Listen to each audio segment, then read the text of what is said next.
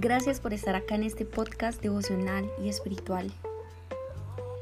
Y hoy al iniciar este espacio quiero que tengas la oportunidad de alejarte y de dispersar por un momento tu entorno.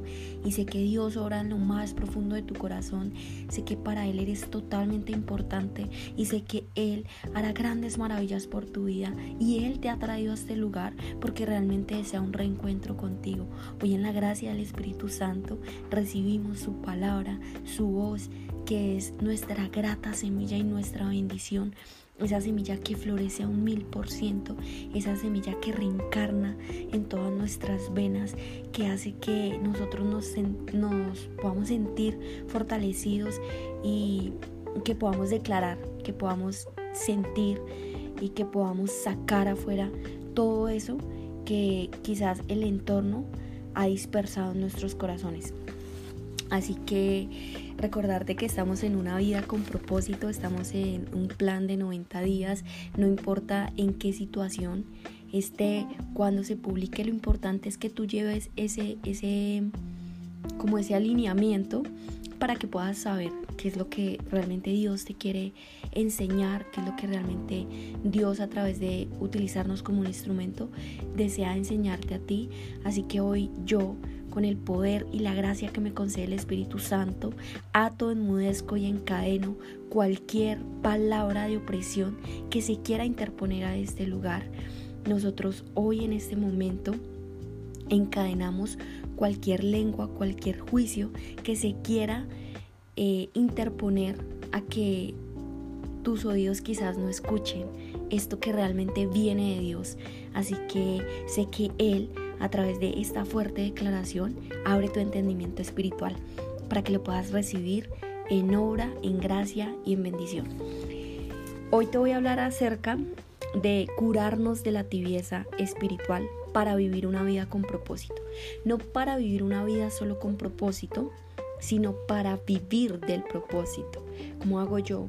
Ya, tengo entendimiento, sé que Dios me ha llamado a una obra, eh, sé que Dios me ha dado un don, un talento, pero ahora yo cómo hago para, para vivir de ese propósito.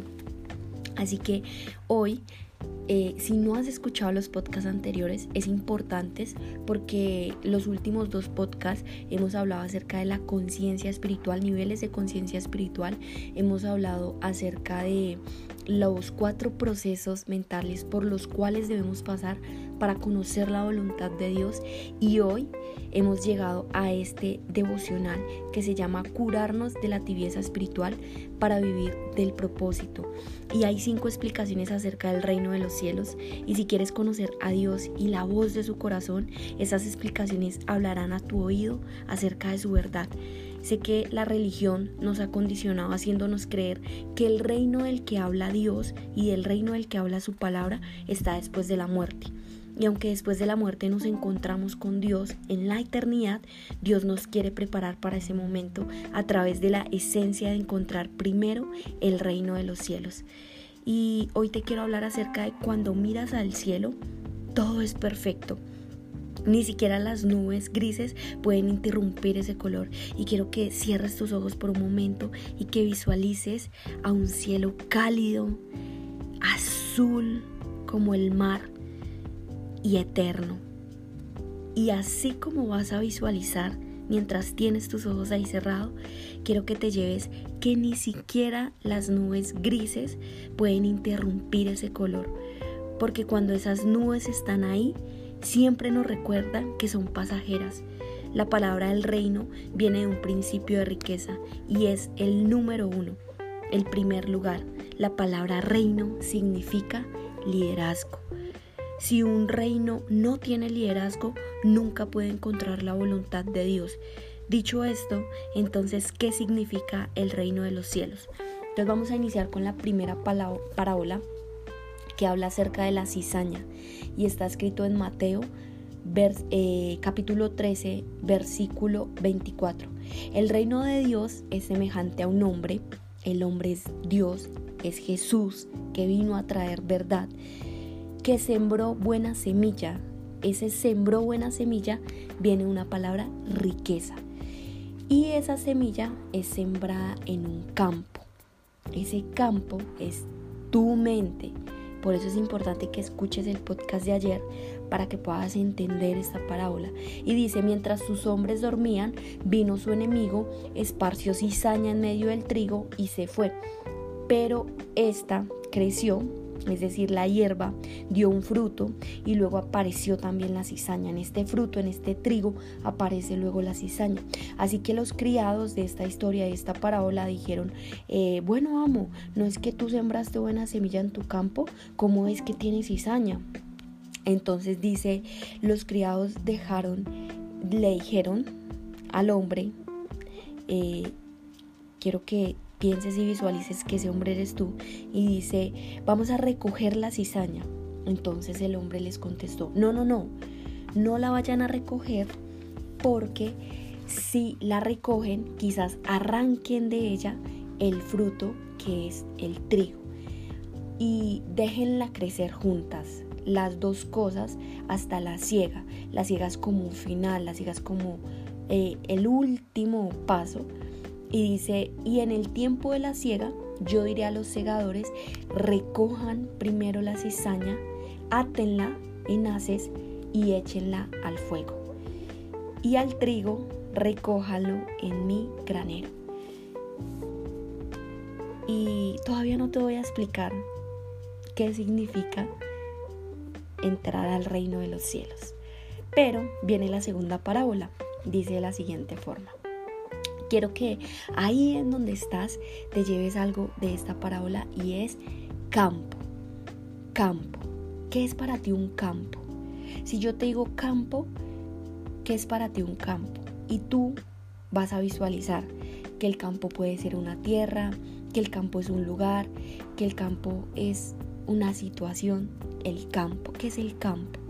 Y en la parábola 2 dice, la semilla de mostaza les propuso otra parábola. El reino de Dios es como un grano de mostaza, es muy pequeñito, que toma un hombre y lo siembra en su campo. Y ahora la pregunta es, ¿por qué Jesús enseñaba tanto en parábolas y es que las parábolas tienen algo esencial y son metáforas espirituales. Quiero que te lleves que las parábolas son metáforas espirituales. Una metáfora tiene la condición de que nosotros y de que nuestra mente pueda asociar que la podemos aprender a través del poder de nuestras emociones. La metáfora se puede aprender a través de la visualización, a través de asimilar algo con una cosa, un elemento, con una palabra, pero las metáforas no llegan solas, sino que llegan a través del poder de utilizar nuestras emociones. Y hoy quiero que tú sepas que estas parábolas Jesús las enseñó para realmente hacernos entender la riqueza espiritual de un Dios verdadero. Así que Él dice, la mostaza, que es un granito de mostaza así pequeñito, es tomada por un hombre y ese hombre la siembra en un campo. Esto es una metáfora. El hombre es Dios y el campo es tu mente, es la mente, es la capacidad. Y es la más pequeña de todas las semillas. Es tan pequeñita que por eso muchas veces nos cuesta creer que esa semilla puede dar grandes frutos, pero cuando crece es la mayor de las hortalizas y se hace árbol, de tal suerte que las aves vienen y anidan en sus ramas. Al final hay un fruto y ese fruto supera cualquier circunstancia que quizás en nuestra mente o en nuestra condición actual sea imposible creer. Y acá viene la tercera parábola. Dice, la levadura les dijo, eh, esta parábola se llama la levadura.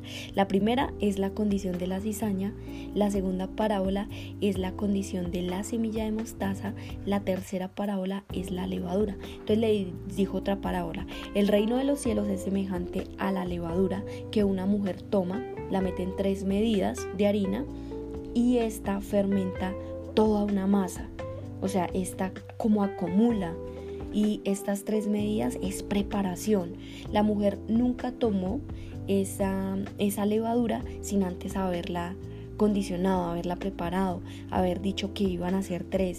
Y antes de esas tres medidas, lo que hizo fue fermentarla y esa fermentación hizo de ella una gran masa. metáfora espiritual. Entonces, sé que Dios está orando en lo más profundo de tu corazón y sé que Dios te está tocando y hoy llevamos esa condición de la palabra de Dios a tu mente, el campo es tu mente. Y quiero que tú sepas que Jesús explica y explicó a sus discípulos acerca de esa primera parábola de la semilla.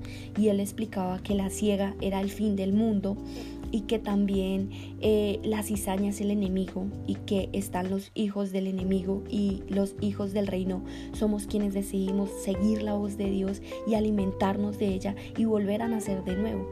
Y que esas dos cosas crecen juntas porque el mundo y la vida espiritual no se pueden dividir, tienen que estar juntos, pero que al final del túnel siempre va a haber algo que va a crear una condición. Entonces la religión eh, nos hace creer. Por eso la religión y por eso muchas mentes se embotaron cuando creyeron que el reino de los cielos estaba después de la muerte, porque quizás confundieron la palabra de Jesús que realmente vino a traer vida y verdad y justicia. Y yo quiero que hoy tú sepas que ese reino no está después de la muerte, que ese reino habita en ti, que ese reino es una voluntad y una gracia espiritual que solo Dios puede traer y que cuando tú lo conoces realmente empiezas a vivir en una verdadera plenitud, que cualquier vacío, que cualquier atadura, que cualquier proceso mental puede ser sanado. Entonces Jesús les dijo, abriré mi boca para decir parábolas y las publicaré, lo que estaba oculto desde la creación del mundo. La parábola 4 es el tesoro escondido del reino de Dios y dice, es semejante a un tesoro escondido en el campo en el que encuentra lo esconde y lleno de alegría va y vende todo lo que tiene y compra aquel campo. Y la última parábola es la del mercader de las perlas. Dice, el reino de los cielos es semejante a un mercader que busca perlas preciosas. Cuando encuentra una de gran valor, va y vende todo lo que tiene y la compra. Y acá quiero llegar a un último punto. Es la terminación de este podcast devocional y espiritual para que Dios sobre en lo más profundo de tu corazón. Y hoy hay preguntas profundas que puedes hacerle a Dios cuando no entiendes la condición de tu vida actual. Cuando estamos sumergidos en un vacío, en un placer temporal, cuando pasamos por situaciones que muchas veces no entendemos, quiero que tú analices esta pregunta que muchas veces en la condición actual de mi vida yo se la he hecho a Dios. Y esta es la pregunta y quiero que tú también se la hagas. ¿Para qué Dios envió a Jesús? Porque su espíritu reencarnó en un sistema límbico. O sea, porque Dios envió a Jesús y le colocó un sistema límbico tan perfecto y le puso carne y no hizo que él pecara ni que fuera tentado y aunque tuvo condiciones, aunque fue humillado, despreciado, para para qué Dios le dio a él poder de enseñar qué era el reino de los cielos antes de su muerte. Si sabemos que Dios ya tenía ahí su propósito de que él iba a morir. Entonces, ¿por qué creer que el reino de los cielos está después de la muerte? Si Jesús lo enseñó antes de, de su muerte y aún así es ilógico creer que Dios nos quiera enseñar algo para poderlo experimentar después de la muerte. ¿No crees que eso es una condición del enemigo? Esa, eso del reino de los cielos nunca va a estar después de la muerte, porque fue por ese motivo que Jesús venció a la muerte. Y no te estoy hablando de morir en cuerpo, te estoy hablando hoy de que tu vida actual está en una muerte, de que ya no está floreciendo, de que quizás ya no te estás transformando, de que quizás ya no estás soñando, de que quizás crees que fuiste creado para vivir una vida en piloto automático o de que quizás crees que Dios es un Dios de tu condición y de la condición de tu mente y por eso quizás te es improbable seguir la voz de Dios. Pero Jesús la venció y antes de vencer a la muerte enseñó todo esto. Entonces quiero que tú sepas que el reino de los cielos, por el poder que me concede el Espíritu Santo, sí habita en ti, porque está escrito en su palabra porque está escrito en estas cinco parábolas. Jesús quiere enseñar que el campo de batalla es tu mente No hay una vida diferente, sino hay un proceso mental diferente. Cuando tú criticas, cuando juzgas, cuando dices malas palabras, cuando vives una vida en automático, esa es la condición de la cizaña del enemigo. Pero cuando tú empiezas a vivir una vida diferente, ahí empieza un proceso mental diferente. ¿Qué es la cizaña? Es una mentira, es una miseria, son cosas irreales, es una paranoia, es agrandar un problema, es hacer algo negativo mucho más grande. Pero la cizaña nunca entra al campo si el trigo está alimentado de la voz de Dios. Y hoy yo quiero que tú sepas que tu vida quiere estar alimentada de la voz de Dios. Por eso la voz de Dios entra como una semilla en nuestra vida. Tanto la cizaña como la voz de Dios entra como una semilla a nuestra vida. Germina en nuestro corazón, que es el alma, y antes de retornar, da un grande fruto. Escrito está, por sus frutos los conoceré. Y quizás Dios no te quiera dar la condición material. De hecho, el podcast pasado hablamos acerca de morir al, al tercer proceso mental, que es siempre poner primero las cosas del mundo y las cosas materiales en primer lugar antes que Dios. Y esa condición de ese proceso mental es necesario pasar por ese proceso mental para llegar a la cuarta mente, que es revelación, que es plenitud, que es transformación y en ese último proceso mental está la voluntad de Dios. Y esto es todo un rompecabezas que encaja tu vida. Así que yo quiero que hoy en este momento tú sepas que esa voz que tú quieres alimentar puede estar dividida en dos cosas. Una, o la del reino de los cielos, o otra la de la cizaña. ¿Cuál quieres dejar entrar a tu vida? Así que estas tres parábolas hablan acerca del campo. Quiero que te lleves esto y que lo ancles en lo más profundo del poder de tu mente subconsciente. Un alma que no es sanada nunca puede tener una mente renovada y por consecuencia nunca puede recibir la gracia del Espíritu. Alma, mente y conexión del Espíritu. Pero un alma que es sanada tiene una mente renovada, recibe la conexión del Espíritu y en este proceso está la mente que es el lugar del reino de los cielos. Te amo, te bendigo, sé que Dios va a orar en lo más profundo de tu adicción, de tu condición, sé que... Eh, sé que el mundo te va a hacer creer muchas cosas, acerca de la voz de Dios.